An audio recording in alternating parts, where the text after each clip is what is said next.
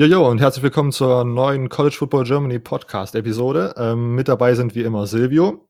Moin. Und heute unser Gast JD. Hey, was geht? Genau, äh, das ist so eine neue Episode von unserem von unserer Special äh, Rubrik. Wir haben wieder eine Internetpersönlichkeit eingeladen, die sich mit College Football auskennt und wir befragen sie, wie sie zum College Football gekommen sind, wie sie zu ihrem Lieblingsteam gekommen sind. Ähm, JD ist Florida State Fan und äh, genau, da fangen wir einfach direkt mit der ersten Frage an. Ähm, wie kamst du eigentlich generell zum College Football, JD? Ich saß in der Schule in unserem Computerraum und ich glaube, ich musste irgendwie zwei, drei Stunden totschlagen, weil wir danach eine Klausur geschrieben haben oder irgendwas in der Art. Mhm. Und mir wurde das auf YouTube einfach vorgeschlagen, Video, und ich habe gedacht, äh, passt von der Zeit her, ich habe sowieso nichts zu tun gerade. Und das war das äh, College Football Finale von Florida State gegen Auburn damals. Mhm. Ich weiß nicht, ob ihr das noch, noch irgendwie im Kopf habt, aber war, war unglaublich spannend, hin und her und dies und jenes. Kickoff Return und alles mit dabei. Dann am Ende The Catch von Calvin Benjamin. Uh, und uh, danach ist mir halt nicht wirklich viel, viel übrig geblieben, als weiter Football zu gucken. Das war mein, mein allererster Punkt zu Football. Also bevor NFL überhaupt in Frage kam, war ich schon bei College Football dabei. Halt auch, weil es deutlich einfacher zugänglich ist mit sehr, sehr vielen Spielen, die einfach komplett hochgeladen sind auf YouTube. Mhm. Also du bist sozusagen auch jemand, der als erstes mit College Football infiziert wurde und dann erst später die NFL entdeckt hat. Exakt. Ja war sogar relativ lange. Ich glaube, bestimmt ein Jahr oder so habe ich nur College Football geguckt und dann, ah, na gut, NFL kann man ja auch mal probieren. Ja, genau. Äh, und wie sieht es heute aus? Bist du da, hast du da schon eher eine Präferenz? Also ist College Football immer noch weiter vorne oder hast du mittlerweile eher dein Favorite bei der NFL? Uff, das ist, das ist eine schwere Frage. Ich würde sagen NFL einfach, weil es länger geht, die Saison ist länger. Das heißt, wenn mhm. man mich jetzt fragen würde, was davon ich lieber gucken würde, würde ich sagen NFL. Ansonsten lieber bei einem Spiel wäre ich vermutlich tatsächlich beim College Football, einfach wegen der Atmosphäre, die ja unglaublich viel, ja. viel krasser ist als in der NFL. Und ich glaube, mein, mein einer Kumpel hat mich auch mal gefragt, ob ich lieber bei den Lions ein Spiel spielen würde als Spieler oder bei Florida State. Und ich glaube, das ist definitiv Florida State bei mir. Diese College-Atmosphäre ist einfach unschlagbar. Okay, ja, das kann man auf jeden Fall verstehen. Das geht ja Silvio und mir auch so. Deswegen sind wir auch größtenteils äh, College-Fans und nicht mehr so krass bei der NFL dabei. Genau, mhm. äh, die Detroit Lions sind dein NFL-Team, ne? Ja, genau. Genau. Okay, äh, und dann ja, Florida State äh, ist dann einfach so hängen geblieben wegen dem ersten Video oder bist dann später nochmal drauf gestoßen oder wie war das? Vermutlich ja. Ich hätte gern einen kreativeren Grund, aber ich, ich fand die Defense in dem Spiel krass bissig. Es ist schwer zu sagen mhm. jetzt. Damals hatte ich natürlich auch noch nicht wirklich viel Ahnung.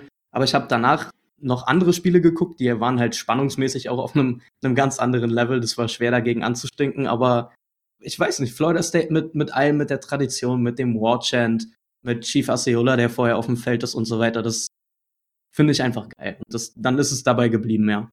Ja, klar. Florida State ja auch lange bekannt für eine krasse Defense und dann die Jahre mit James Winston auch äh, offensiv ganz gut dabei gewesen, um das ja, mal genau. so zu untertreiben. genau. Äh, ja, und dann äh, die erste Frage, warum hat, äh, war FSU letztes Jahr so der Bummer einfach in der ACC? Man hat ja doch vielleicht am Anfang der Saison doch schon höhere äh, Erwartungen gehabt, auch mit dem neuen Head Coach Willie Taggart. Ähm, was denkst du, was war der Auslöser, dass das nicht so geklappt hat, wie man sich das vielleicht vor der Saison vorgestellt hat? Ah, da haben, da haben viele Sachen mit reingespielt, aber ja, da waren, waren definitiv hohe Erwartungen dabei, gerade so vorm ersten Spiel, bevor man das natürlich dann gleich verloren hat, hm. weil im Jahr davor das Ganze eröffnet wurde gegen Alabama und sich da halt der Starting Quarterback, der Andre Francois, verletzt hat. Und das hat sich so ein bisschen angefühlt wie, ja, okay, dieses Jahr war schlecht, weil Francois verletzt war, aber das Jahr jetzt, das wird richtig gut und äh, war nicht besonders gut unter Willie Taggart. Ähm, DeAndre selber war, der war nicht on point als Quarterback. Der hat viele mhm. Würfe gehabt, die einfach nicht akkurat genug waren. Und das sollte ja nur für einen Quarterback auf College-Level das Allermindeste sein, dass man halbwegs akkurat ist. Das System war noch nicht wirklich drin von Taggart. Ähm, offensiv, defensiv für mich viel zu viele Missverständnisse und Fehlkommunikation. Und da fehlt mir auch gesamt ein bisschen die Florida State-Identität das, das fühlt sich so an, als ob Taggart rüberkommt mit seinem Gulf Coast-System und denkt, okay, wir scoren hier jedes Spiel 55 Punkte und dann ist egal, was die Defense macht. Aber das hat halt offensiv nicht geklappt und dadurch sind dann die defensiven Schwächen nochmal doppelt so sehr betont worden. Aber der, der allergrößte Fehler, die allergrößte Schwachstelle letztes Jahr, kann, glaube ich, jeder sagen, der auch nur ein, ein Spiel geguckt hat, das ist die O-Line. Da war mhm. einfach wirklich nichts los, einfach gar nicht. Also egal wer der Quarterback war, egal wer Running Back war, du hast wirklich einfach keine Chance. Okay, genau, also das äh, ja, habe ich auch. Also ich habe tatsächlich letztes Jahr, glaube ich, nur ein Spiel gesehen, das war das gegen Clemson. Das war ja wirklich. Ui. also das habe ich als Florida-Fan mir ganz gerne angeschaut, weil ich ja. einfach, ne, so, eine, äh, so, eine, ja, so, eine, so eine schadenfreudige Ader da habe. Aber mhm. das war schon echt, war schon echt nicht schön anzusehen, vor allen Dingen als Fan dann wahrscheinlich. Ne? Ja, ja, die, war kein Spiel wirklich schön anzusehen, auch die, die man gewonnen hat, nicht. Aber ja, okay. Äh, Silvio, hast du da vielleicht noch äh, andere Gründe, die wieso äh, FSU äh, nicht funktioniert hat letztes Jahr, oder würdest du dem so grob zustimmen, dass das alles äh, unter dem neuen Head Coach noch nicht so funktioniert hat, wie es funktionieren sollte und dann einfach äh, Ungereimtheiten in der Defense aufkamen, die dann deswegen deutlich wurden, weil die Offense nicht geklappt hat? Ja, ähm, also ich stimme da auf jeden Fall zu. Vor allem die Offensive Lines wurde gesagt, die war miserabel. Man sieht es allein an der Performance ähm, von, ähm, wer ist der, Cam Akers, der ja. hat in seinem Freshman ja so stark gespielt und man hat so viel erwartet. Und seine Performance hat dann auch unter der schlechten O-Line gelitten. Ähm, aber ich fand auch die Defense war relativ schwach, wenn man sich da mal so anschaut, wo die Defense dieses Jahr in der ganzen Statistiken stand. Da sind sie überall ganz hinten. In den Hundertern sind sie zum Beispiel bei ähm, Turnovers gained. Man hatte insgesamt nur 15 Turnovers geholt, davon waren 12 Interceptions und nur drei ähm, Fumbles. Und es war halt die starke Defense, die man in den Jahren zuvor hatte, gab es halt nicht mehr. Ähm, ich weiß nicht, ob es zusammenhängt, dass man viele äh, Defense-Starter davor einen Draft verloren hat, wie zum Beispiel in Dervin James. Hm. Ähm, es war auf jeden Fall offensiv und defensiv miserabel. Ich hoffe, dass es natürlich für Florida State bergauf geht, aber das war letztes Jahr auf jeden Fall nicht positiv. Genau, also ja, den kann ich auch mich nur äh, anschließen. Ähm, was man vielleicht noch erwähnen kann, wir haben die Andre Francois schon erwähnt, äh, da kam es diese Woche als Breaking News sozusagen, dass er zu ähm, Head Coach Lane Kiffin an die FAU Florida Atlantic University wechselt.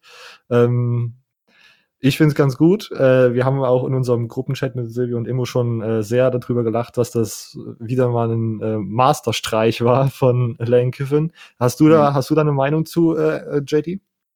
Ich glaube, das ist jetzt der dritte Quarterback, den Jimbo Fischer zu FSU recruited hatte, der jetzt bei FAU landet letztendlich. Also ja.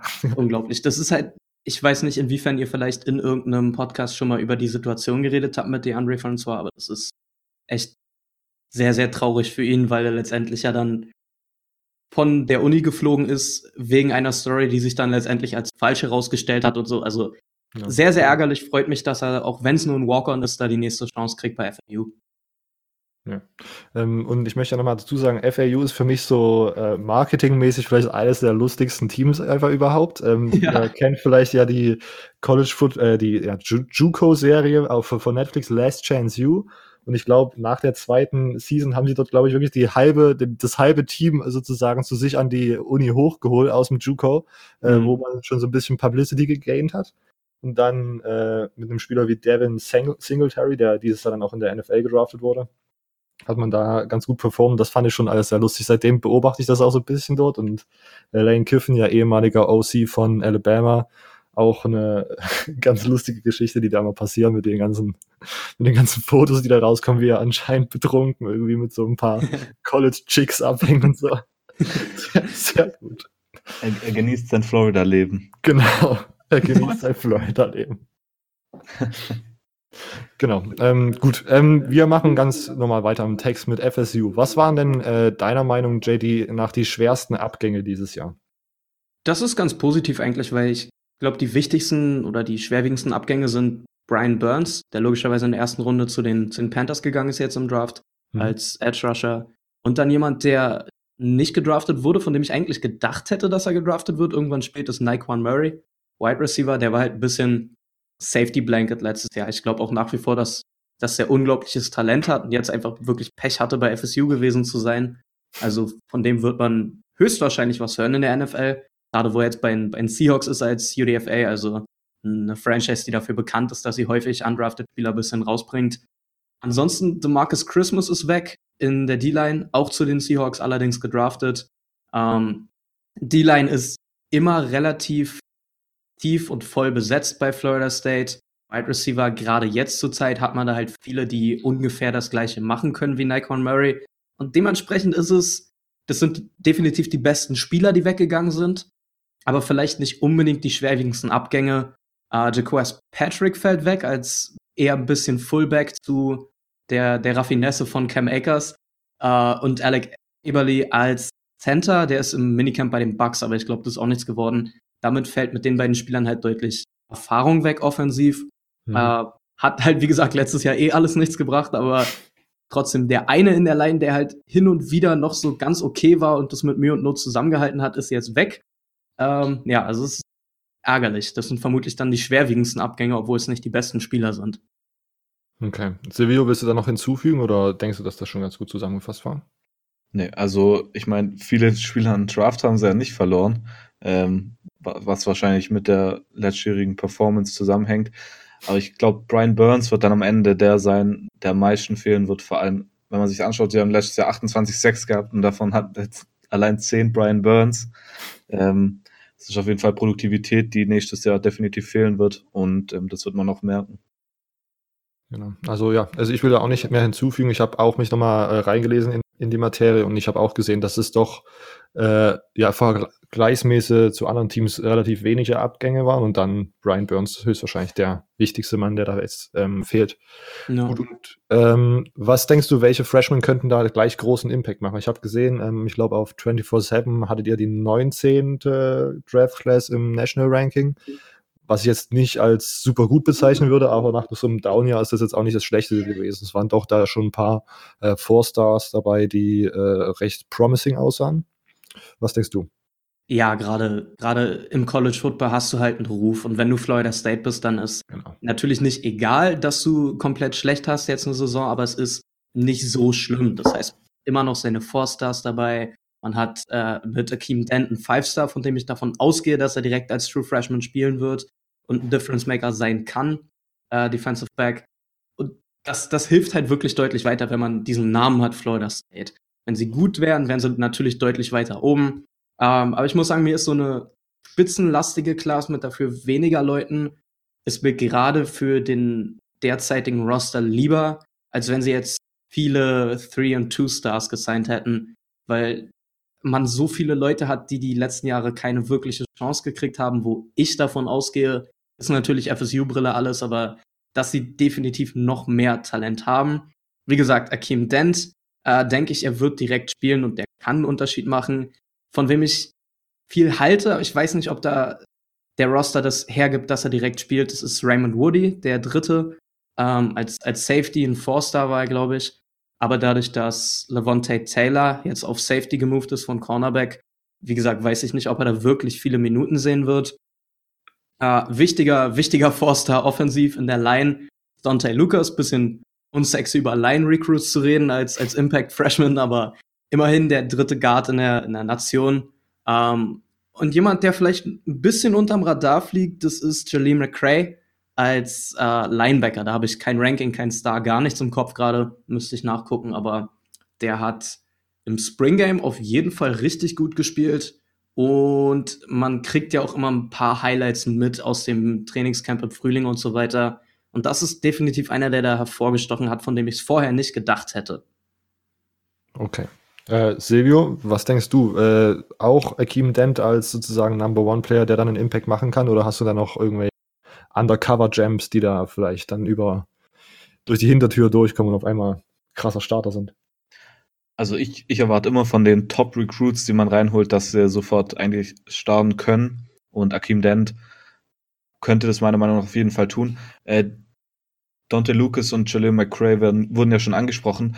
Äh, von den beiden würde ich aber jedoch eher ausgehen, dass sie starten könnten, weil sie kommen beide von der IMG Academy und die Spieler, von der, die von der IMG Academy kommen, sind einfach immer schon, man sagt, College ready. Also sie haben meistens schon einen gut, gut definierten Körper, sage ich mal, weil durch die ganzen Trainingsmöglichkeiten, die die IMG Academy im Gegensatz zu kleineren ähm, staatlichen ähm, Highschools hat. Und dadurch sind die meisten immer schon meiner Meinung nach ans College, an so diese College-Statur eher angelehnt und können dadurch schneller durchstarten und müssen nicht zum Beispiel erst ihren Körperbau komplett umbauen oder an diese Strapazität vom College Football gewöhnen. Deshalb mhm. würde ich mit den zwei von der IMG Academy gehen.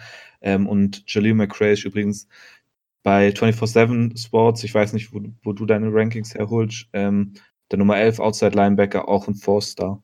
Mhm, okay. Äh, Silvio, willst du vielleicht noch ganz kurz erklären, was die IMG Academy ist, warum das so Highschool? Mhm. Ja, also die IMG Academy ist halt eine private Highschool, ähm, die speziell auch Spieler von anderen Highschools rekrutiert. Ist also sozusagen ein Highschool Recruiting Prozess, wie der College ähm, Recruiting Prozess nur fürs, für die Highschool. Und man hat da halt viel Geld. IMG ist, glaube so eine, also ist auf jeden Fall eine Firma, so ein Kon Konzern, glaube ich sogar. Ähm, und die stecken da halt richtig viel Geld rein. Die haben da halt einen Campus, der sieht aus wie besser als Universitätscampus. Ähm, und die Umkleiden und die Trainingsmöglichkeiten sind da halt ja so gut wie bei Colleges halt. Und sie haben halt auch Coaches, die NFL-Coaching-Erfahrung und College-Coaching-Erfahrung haben. Und dadurch sind sie halt ja besser vorbereitet auf die ähm, ja, College, College Football Karriere und viele Star Starspieler kamen auch von der IMG Academy. Sharp Patterson zum Beispiel von Michigan, ganz großer Name. Und sie bringen halt immer die Top-Spieler von Florida. Von den Top 10 Spieler von Florida sind meistens immer mindestens vier von der IMG Academy. Und das eben, weil sie aus den ganzen USA Spieler zu sich holen und ihnen halt sozusagen die Versprechung geben, wenn sie hier durchstarten, dann äh, können sie an fast jede Power 5 School gehen. Ähm, dann zum Beispiel dieser Boogie Radley Hiles von, von Oklahoma, der Safety. Oder wie heißt der nochmal, Robert? Du, Brandon Radley heißt, oder? Brandon Radley heißt, ja. Ähm, der zum Beispiel auch, also es sind halt lauter ähm, ja, hochgerankte College, äh, Highschool-Footballspieler, die halt an der IMG Academy spielen und daher ist halt die IMG Academy auch immer eins der Top College äh, Highschool Football Teams in der ganzen Nation mit ähm, Namen wie Matter Day, St. John Bosco und man kennt es ja nochmal. Genau.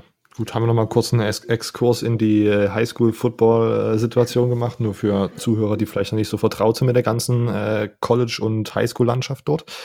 Äh, ja, und wir machen das mal weiter mit dem Spring Game. Im College ist es ja so, dass die äh, Trainingseinheiten im Frühling langsam wieder äh, Fahrt aufnehmen und wir haben auch schon drüber geredet, ist, die meisten Unis haben dann Spring Games in ihrem Stadion, äh, Team A gegen Team B, einfach zusammengewürfelte Spieler.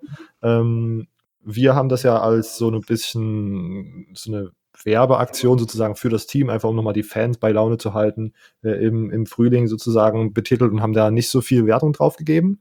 Ähm, deswegen frage ich als erstes JD, was denkst du, wie äh, hoch kann man diese Leistung, die man dort im Spring Game sieht, anrechnen? Und wer hat denn so gute Leistungen gebracht, dass man denkt, oh, das könnte vielleicht auch in die äh, Regular Season transportiert werden? Also individuelle Leistung muss man mal ein bisschen vorsichtig sein im Spring Game, weil gerade dadurch, dass man die Teams doppelt besetzt, sind dann halt auch schon mal Backups auf dem Feld, gegen die es leichter ist, dann was zu machen, das ist klar. Mhm. Und wie, wie du schon gesagt hast, es ist halt viel für Publicity, um nochmal der Fanbase ein bisschen Hoffnung zu geben, von wegen, oh, unser Spring Game sah total gut aus, unsere Offense bewegt den Ball super.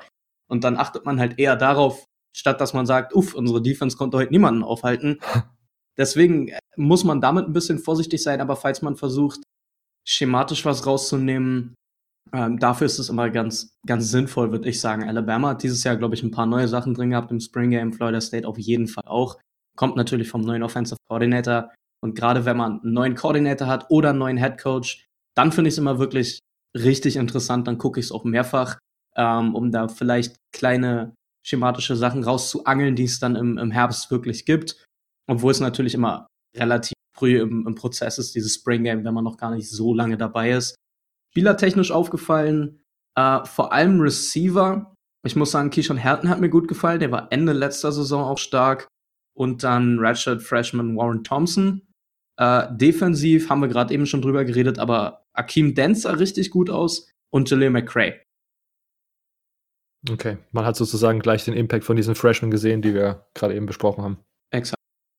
Sehr gut. Ähm, Silvio, hast du dir, äh, hast du das Spring Game gesehen von Florida State zufällig? Ich habe es tatsächlich nicht gesehen, ähm, aber ich habe natürlich ein bisschen was rausgesucht und mal gehört, was andere sagen. Ähm, aus den gleichen Gründen, was gerade vorhin gesagt wurde, weil ich Spring Games, ich habe schon öfters gesagt, ähm, ja nicht so hoch anrechne, weil es halt häufig doch Show ist und man will dann halt doch ein bisschen nur die Fans beeindrucken, meiner Meinung nach. Ja, aber man muss auf jeden Fall ansehen, dass äh, James Blackman für über 400 Yards geworfen hat und auch ähm, Cam Akers ähm, hatte zwei Rushing Touchdowns. Und James Blackman hat gesagt, er wurde einmal gesackt und das war, weil er den Ball zu lange festgehalten hat. Von daher würde ich jetzt mal sagen, die Offensive Line hat wahrscheinlich performt. Ähm, und das schreiben auch mehrere, dass die Offensive Line definitiv in dem Spring Game ähm, besser aussah als in, zumindest im vorherigen Jahr. Da ist natürlich auch wieder die Frage, mit wie viel Intensität hat äh, die Defensive Line gespielt? Haben sie wirklich 100% gegeben? Deshalb, ich habe es nicht gesehen, aber es hört sich wohl so an, als hätte die Offensive Line einen Schritt nach vorne gemacht. Okay, sehr gut. Das ist ja schon mal eine gute Sache, wenn man sozusagen den äh, Number One Minuspunkt, den man letzte Saison gesehen hat, äh, so leicht verbessert hat oder man denkt, dass man das verbessert hat. Ähm, schon mal nicht schlecht, wenn man da irgendwelchen, irgendeinen Progress sieht, der in die richtige Richtung geht.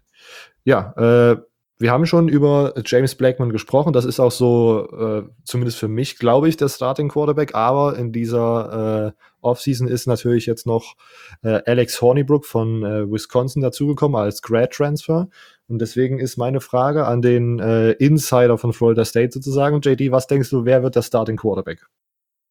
Gar keine Frage in meinem Kopf. Es sei denn, da kommt eine Verletzung oder sowas, es ist 100% der Slim Reaper James Blackman. Hornibrook keine Chance da ranzukommen in meinem Kopf. Okay, gut. Und das äh, hat natürlich auch diese, diese, diese Performance im Spring Game hat das wahrscheinlich noch unterstrichen. Ja, äh, ja, wie gesagt, die, die Gold Defense hat mir da generell nicht so gut gefallen. Okay. Was es eher im, im Spring Game noch zu sehen gab, war, dass ich tatsächlich am Überlegen bin, ob Alex Honeybrook eventuell nur der dritte Quarterback ist auf dem Depth Chart.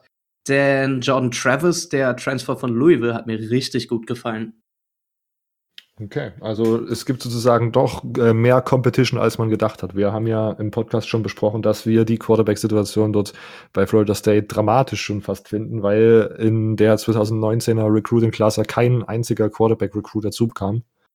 Aber du siehst das da eher noch gelassen oder bist du auch schon alarmiert? Weil James Blackman ist ja auch jetzt jemand, der äh, des Öfteren schon von Verletzungen geplagt war. Äh, es geht. Also ich habe immer das Gefühl, er ist, er ist weniger verletzt, als er sein sollte. Weil wenn man sich den anguckt, der Typ, der, der ist ja so unglaublich dünn.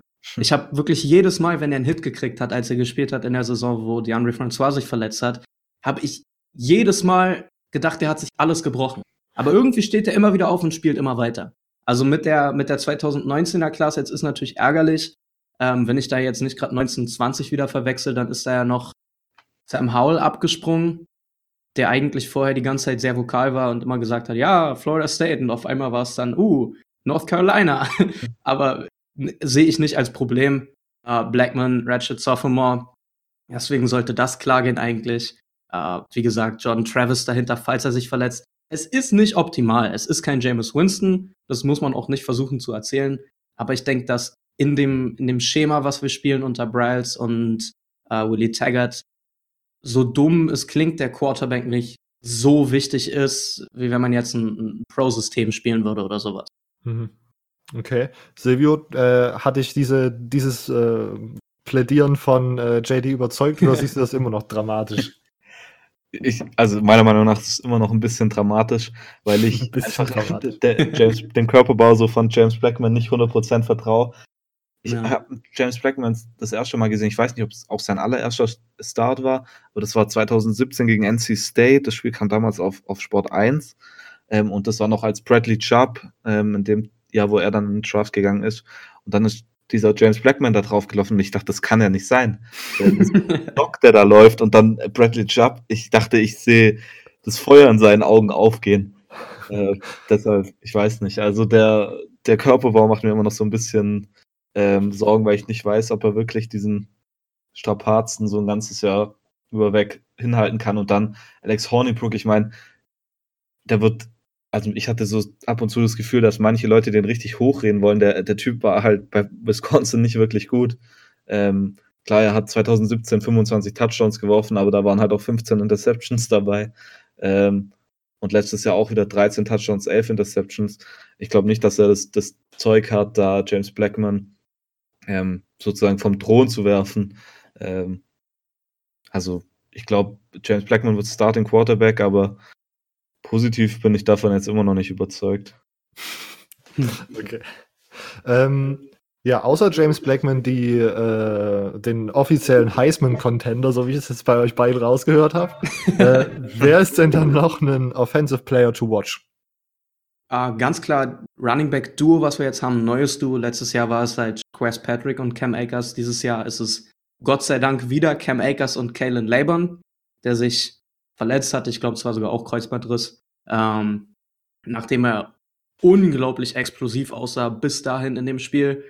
Und wie gesagt, der, der ist jetzt wieder am Start. Die beiden können zusammen, glaube ich, richtig viel machen. Hängt natürlich auch alles wieder an der O-Line, aber äh, Kalen Laban war, glaube ich, auch ein, ein unglaublich hoher Recruit kam damals mit seinem Lambo angefahren mit einem großen Florida State Logo drauf. Das hat natürlich auch schon einen Eindruck gemacht. Na, wer hat ja. das bezahlt? äh, Wide Receiver mäßig haben wir einen absoluten physischen Freak. In, also okay, muss man jetzt vorsichtig sein, wenn man gerade DK Metcalf gesehen hat, aber äh, Tamorian Terry ist groß und dazu verdammt schnell. Das ist so eine so eine schleichende Geschwindigkeit, auch wenn das jetzt ein bisschen paradox klingt, weil man nicht wirklich merkt, dass er schnell ist und auf einmal ist er an allen vorbei. Deswegen auch diese vielen tiefen Receiving Yards und so weiter. Vorhin schon erwähnt als Wide Receiver Nummer zwei bei mir Keyshawn Helton, eher dieser kleine, flinke Slot-Typ, der vermutlich auch wieder ein paar Screens fangen wird und so weiter. Und beide Sophomores, also da ist bei beiden auch noch Luft nach oben. Äh, die gefallen mir gut. Und dann bei jemandem, bei dem ich ein bisschen drauf warte, dass er ausbricht, aber ist halt auch schon, schon sage ich mal, im Junior Year, das ist äh, Tight End Trey McKitty der eigentlich für einen Receiving Threat als Tight End alles hat, was er braucht. Und irgendwie findet er nicht wirklich richtig rein. Könnte auch so, so ein klassischer Kandidat dafür sein, für jemanden, der dann in die Liga geht und da auf einmal viel besser spielt, weil er einfach schematisch nicht genug eingebunden war im College. Aber bei dem wünsche ich mir so sehr, dass er irgendwie ein bisschen ausbricht. Okay. Okay, das ist ja schon mal ganz interessant. Wenn man sich äh, Spiele von äh, Florida State anschaut, hat man auf jeden Fall ein Perso paar Personen, auf die man äh, das Auge richten sollte. Silvio, willst du noch ergänzen? Nee, also es wurden eigentlich alle guten Spieler genannt. Ich bin einfach nur ziemlich gespannt, wie das neue ähm, Offensive ähm, Scheme jetzt mit äh, Art Bryles halt, oder Art Price, ist Art Price der Vater oder? Kendall. Kendall Price, genau. Art, Art Price ist nämlich der Vater von ihm. Sowas. War das ähm, der Baylor Head Coach? Wie bitte? Kendall? War, Kendall war, war der Coach. Okay, wir kommen komplett durcheinander, alles klar. Sorry. Nee, aber ich glaube, das, das System wird einfach ähm, die Offense komplett anders aussehen lassen und ich glaube, dass da halt auch andere Spieler einfach auf jeden Spieler geachtet werden muss, weil meiner Meinung nach immer, wenn ein neuer Offensive Coordinator reinkommt und er hat dann bringt dann einfach auch vielleicht mal Spieler ins System rein, die bis jetzt noch nicht viel Zeit bekommen haben. Aber natürlich diese großen Namen sind natürlich Cam Akers und äh, Tamorian Terry natürlich, ähm, hat letztes Jahr als Freshman klasse gespielt. Deshalb, ja, ich kann niemand hinzufügen. Okay. Äh, ich würde nochmal, also mein äh, Offensive Player to Watch ist auf jeden Fall äh, auch Cam Akers und ich finde es nämlich einfach interessant, wie man dann von so einer Down-Season zurückkommt. Und weil JD ja wahrscheinlich die meisten Florida State-Spiele gesehen hat. Ich, ich, bei mir bricht es gerade ein bisschen ab, also sorry. okay. Ähm, ja, wir kriegen es hin. Äh, und deswegen ist meine Frage, ähm, was denkst du, wie ist die Gewichtung gewesen? War es eher Cam Akers, der letztes Jahr schlecht performt hat, oder hat er ganz normal gut performt und die O-Line war so schlecht, dass da keine Lücken aufgegangen sind, die Cam Akers nu äh, nutzen konnte? Okay, ich habe jetzt, ich habe nur das Ende gehört, aber ich glaube, ich habe die ganze Frage mitgekriegt. Äh, für mich ist es relativ eindeutig die O-Line beziehungsweise Kombination aus O-Line, der ich die meiste Schuld geben würde, und dazu dann der, der Unfähigkeit von Cam Akers, sich darauf einzustellen, dass er keine O-Line hat. Hm. Deswegen sah es teilweise auch so aus, dass Jaquez Patrick der bessere Running Back ist letztes Jahr, was einfach vom Talent her und einfach komplett nicht stimmt. Dadurch, dass er früher gemerkt hat, okay, wenn ich jetzt den Ball kriege, zwei Schritte danach ist jemand in meinem Gesicht, egal ob ich das will oder nicht, egal in welche Richtung ich laufe. Und deswegen nehme ich einfach den Kopf runter und versuche durch den durchzurennen. Das hat dann vielleicht ein, zwei Mal geklappt. Und Cam Akers ist dann eher ein Kandidat dafür, der, obwohl er die Power dafür hat, ein bisschen in der Pocket rumtanzt und versuchen will, geduldig zu sein, was du nur machen kannst, wenn du eine wirklich eine, eine Top-Line hast. Nicht mal, wenn du eine durchschnittliche hast, sondern wenn du eine Top-Line hast. Und ich habe selten eine Offensive Line gesehen, die so weit weg war von Top-Line wie unsere letztes Jahr. Okay. Ähm, was erwartest du generell von der Offense? Denkst du, dass die, dass die Leistung der O-Line improven wird? Denkst du, dass der neue OC da vielleicht äh, auch am System einfach irgendwas gedreht hat, dass das dieses Jahr sich auch in den Nummern niederschlägt, dass man einfach einen Schritt nach vorne machen kann? Oder denkst du, dass man ja mit einem neuen System schon wieder ein, ein Jahr warten muss, um sich, damit sich alle dran gewöhnen und dass das erst dann das Jahr darauf zu sehen sein wird? Oder was denkst du generell? Offense dieses Jahr top oder flop? Ich denke top, aber das, wie gesagt, jetzt zur Zeit ist man als Fan immer ein bisschen in der Phase, wo alles super ist und man gewinnt alles und so, aber ich habe großes Vertrauen in Kendall Bryce. Ich habe die Statistik gerade nicht, aber ich glaube, die letzten vier, fünf Jahre immer über 40 Punkten pro Spiel oder durchschnittlich über 40 Punkte pro Spiel. Äh, war bei Baylor, dann nochmal bei Baylor, FAU, Houston.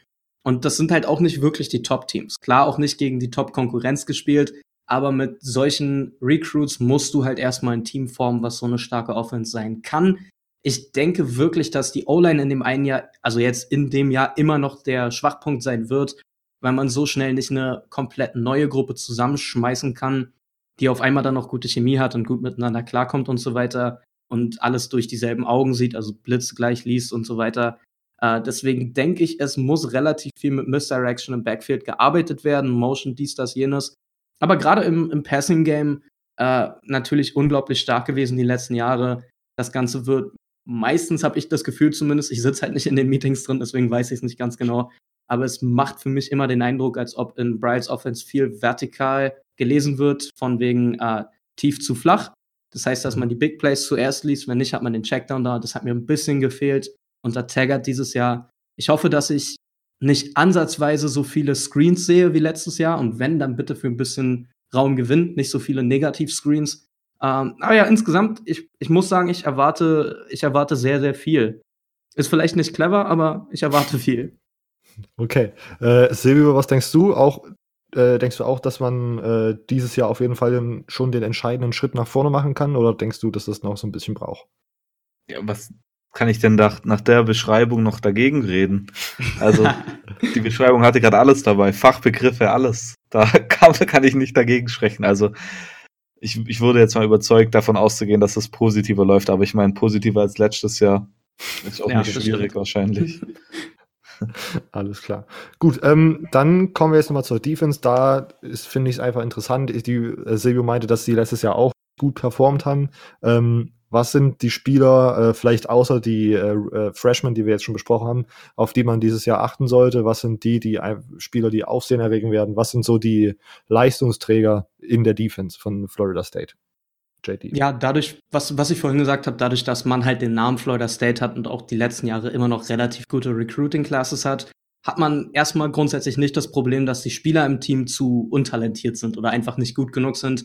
Die Spieler im Team sind gut genug, um in den College Football Playoffs mitzuspielen. Ob das System das dann hergibt und äh, wie die alle miteinander kommunizieren und so, da habe ich wirklich Angst vor. Also so sehr wie ich begeistert bin von dem Potenzial unserer Offense, so sehr habe ich auch Angst vor dem, dem Negativpotenzial unserer Defense.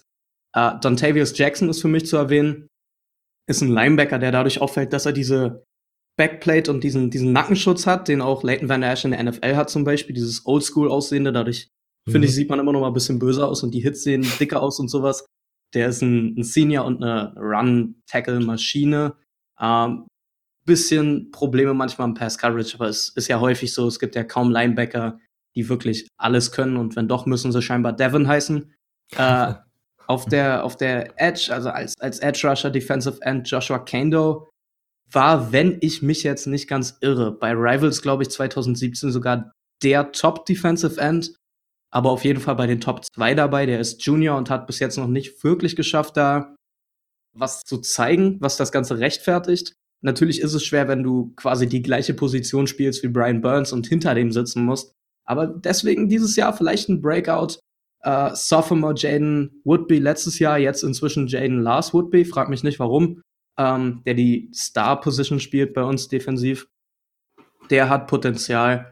Dann Cornerback-Duo Asante Samuel Jr. und Stanford Samuels, der dritte, kann man super schön verwechseln wegen Samuel und Samuels, Sophomore und Junior. Äh, haben beide Potenzial, aber die haben auch beide leider sehr großes Potenzial dafür, zu stark anzubeißen und auf, auf Double Moves zu springen und dann hinter sich alles offen zu lassen. Das ist manchmal ein bisschen frustrierend. Und dann Levante Taylor, der letztes Jahr scheinbar die ganze Zeit mit einer Verletzung gespielt hat. Theoretisch unser bester Defensive Back hätte sein sollen letztes Jahr, nachdem er in der 2017er Saison richtig gut gespielt hat. Ähm, auch gegen Florida, wenn ich mich, wenn ich mich erinnere. Hat entweder gegen Florida oder gegen Miami in Pick 6 gefangen, ich bin mir nicht sicher. Ja, gut, also ich erinnere mich da nicht einmal an Einzelheiten. Ich weiß, dass Florida gewonnen hat in dem Spiel gegen FSU und da, da ist dann alles abgehakt. Nee, nicht, nicht in der Saison. Ich meinte in der Saison davor. In so, einer gut. der, ich glaube, fünf Jahre davor, wo wir am Stück gewonnen haben. Also, ah, gut, gut, dass du es mal erwähnt hast.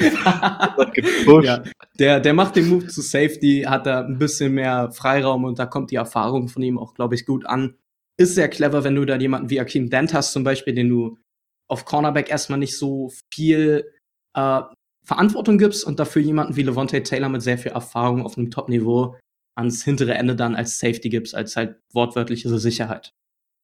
Okay. Ähm, Silvio, hast du da noch äh, extra Spieler, die du äh, aufsehenerregend findest oder wo du denkst, dass die äh, durch Leistung überzeugen werden diese Saison? Wurden eigentlich wieder alle genannt. Äh, Stanford Samuels darauf freue ich mich auf jeden Fall. Letztes Jahr vier Interceptions. Äh, dann in seinem Freshman-Jahr auch schon zwei gehabt. Äh, ich glaube, er könnte nächstes Jahr ein richtiger Breakout-Spieler sein, der also National Attention bekommt. Ich weiß nicht, so sagt man das ja normalerweise. Ähm, aber sonst schon eigentlich alle genannt, ja. Alles klar. Gut, ähm, und JD, was denkst du? Wir haben jetzt, das hört sich wieder sehr positiv an, so wie sich jetzt alles positiv anhört in dieser Zeit zwischen äh, Frühling und Sommer bei College Football Fans. ähm, was denkst du, wie wird die Defense am Ende dastehen? Wird man das in den Stats sehen, dass sie sich verbessert hat im Gegensatz zum letzten Jahr? Äh, vielleicht kriegt man dann irgendwie wieder eine Top-Defense in der Nation hin oder Top-Defense in der ACC äh, hinter Clemson und ja, hinter Clemson und äh, Virginia oder wer auch immer da den zweiten Platz sich holen wird? Ich denke tatsächlich, Miami hat vermutlich den zweiten Platz, aber Stimmt. das ist ja jetzt hier nicht so, nicht so dringend. Ja. Äh, ja, wie gesagt, ich bin halt immer ein unglaublicher Fan von den einzelnen Spielern und ich denke, die haben unglaubliches Potenzial. Ist bei vielen von den Top Recruits so, aber insgesamt weiß ich nicht, wie sich das als Defense fügt und ich habe ein bisschen Angst, dass das bei Taggart einfach ein bisschen Aufmerksamkeit zu wenig kriegt. Dass man denkt, da, unsere Offense wird alles kaputt machen und den juckt's, wenn wir 32 Punkte kassieren, wenn wir dafür 57 machen. Ist ein bisschen schade für mich, weil ich persönlich immer lieber Defense mir angucke und ich, wenn ich, wenn ich es mir aussuchen könnte, hätte ich lieber ein Team mit einer krassen Defense als mit einer richtig starken Offense. Äh, aber nee, also Top Defense inter, äh, international würde ich gerade sagen, Top Defense national definitiv nicht. Da wäre ich extrem überrascht, wenn es passiert. Top Defense in der ACC eventuell hinter Clemson und Miami, aber ich glaube nicht auf dem Niveau. Okay. Äh, Silvio, was denkst du? National auch nicht? Oder siehst du da einen Breakout-Season, eine absolute Breakout-Season? Also letztes Jahr waren sie Total Defense Nummer 80 und ich glaube nicht, dass man innerhalb von einem Jahr da so, ein, so einen Wechsel machen kann, dass man da national auf einmal top werden kann. Ähm, aber ich will dran erinnern, Defensive Coordinator war davor Defensive Coordinator bei Michigan State und Aha. er war Defensive Back Coach und wir waren als No-Fly-Zone bekannt. Von daher ähm, am Coach würde ich sagen, liegt es nicht. okay, sorry, ich nehme alles zurück. nee, ähm, auf jeden Fall SEC-Level könnte wieder top dieses Jahr vielleicht mitspielen. Ähm, Miami, die Defense natürlich mittlerweile das schon immer legendär. Von daher könnte es sein, dass da einmal wieder die zwei legendären Defense wieder oben sind, aber ich glaube, Clemson wird einfach immer noch die Top-Defense dieses Jahr sein in ja. der SEC. Okay. Gut, es ist auch kein Hot Take. Ja. Wer hätte es gedacht? Okay. Äh, gut, äh, wir sind fast durch, wir haben es fast geschafft. Wir haben noch eine Frage. Ähm, JD, was denkst du, wie wird die Saison 2019-20 aussehen? Was ist in der ACC möglich? Ähm, was ist im Vergleich zur letzten Saison besser? Äh, und wie viel besser wird man die Saison im Endeffekt abschneiden? Also ich möchte auch einen konkreten Rekord hören. Einen konkreten Rekord, okay. Ich kann dir jedes, jedes Spiel kann ich dir konkret geben. Ich habe den Schedule nämlich vor mir auf dem Screen. Ich bin super vorbereitet. Also man, man wird definitiv besser spielen. Wenn man nicht besser spielt, ist es eine eine Katastrophe für Florida State und dann ist Taggart hundertprozentig weg. Das kann man den Fans nicht verkaufen. Das kann man hast, den. Hast du schon Geld gespendet gehabt für die, für die Kampagne, wo man ihn herauskaufen kann? Oder? Ich mag Taggart. Ich, ich habe kein so. Problem mit dem. Ich möchte halt okay. halt nur, dass er gut coacht. okay. Gerechtfertigter Wunsch, muss man ganz ehrlich sagen, beim Head Coach. Ja. Nee, nee, ich, ich, ich bin nicht so schnell bei den, bei den äh, Pitchforks und, und Feuerfackeln oder was weiß ich. Ja. Also ich, ich denke, es ist die einzige Option, sich zu verbessern.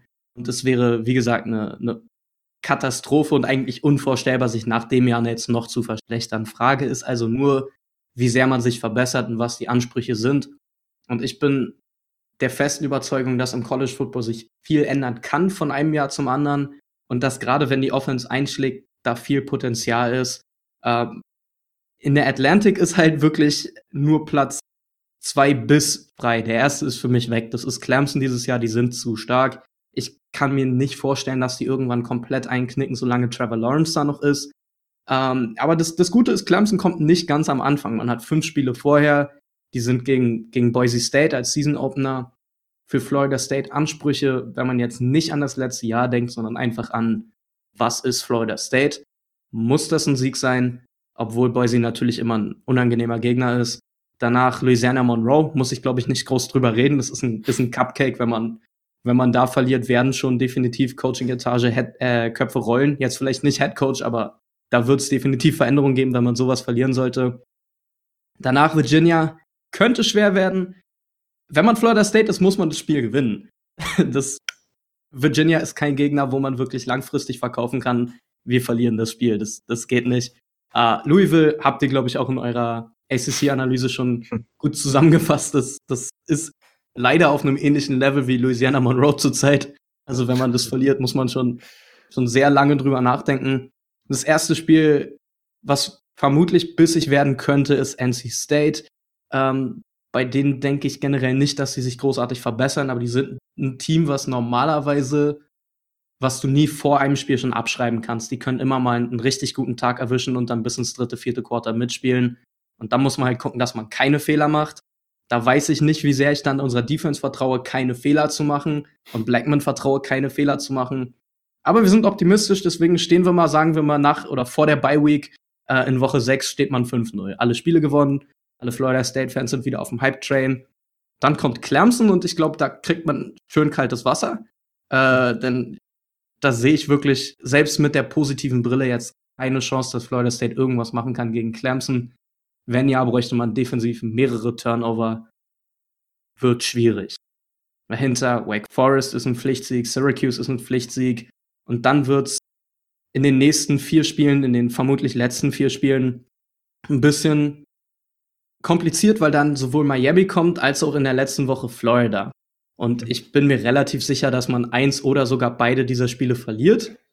Aber wenn man Florida State ist, muss man den Anspruch haben, mindestens eins davon zu gewinnen. Äh, deswegen sagen wir mal dir zuliebe, wir verlieren gegen Florida, gewinnen gegen Miami. Boston schwer, aber muss man als Florida State den Anspruch haben zu gewinnen und dazwischen dann nochmal ein Cupcake in Alabama State. Also mein, äh, meine kon konkrete Rekordvorhersage ist 10-2 und irgendein spätes Bowl-Game. Na gut, 10-2 wäre natürlich eine deutliche Verbesserung. Ähm, ja.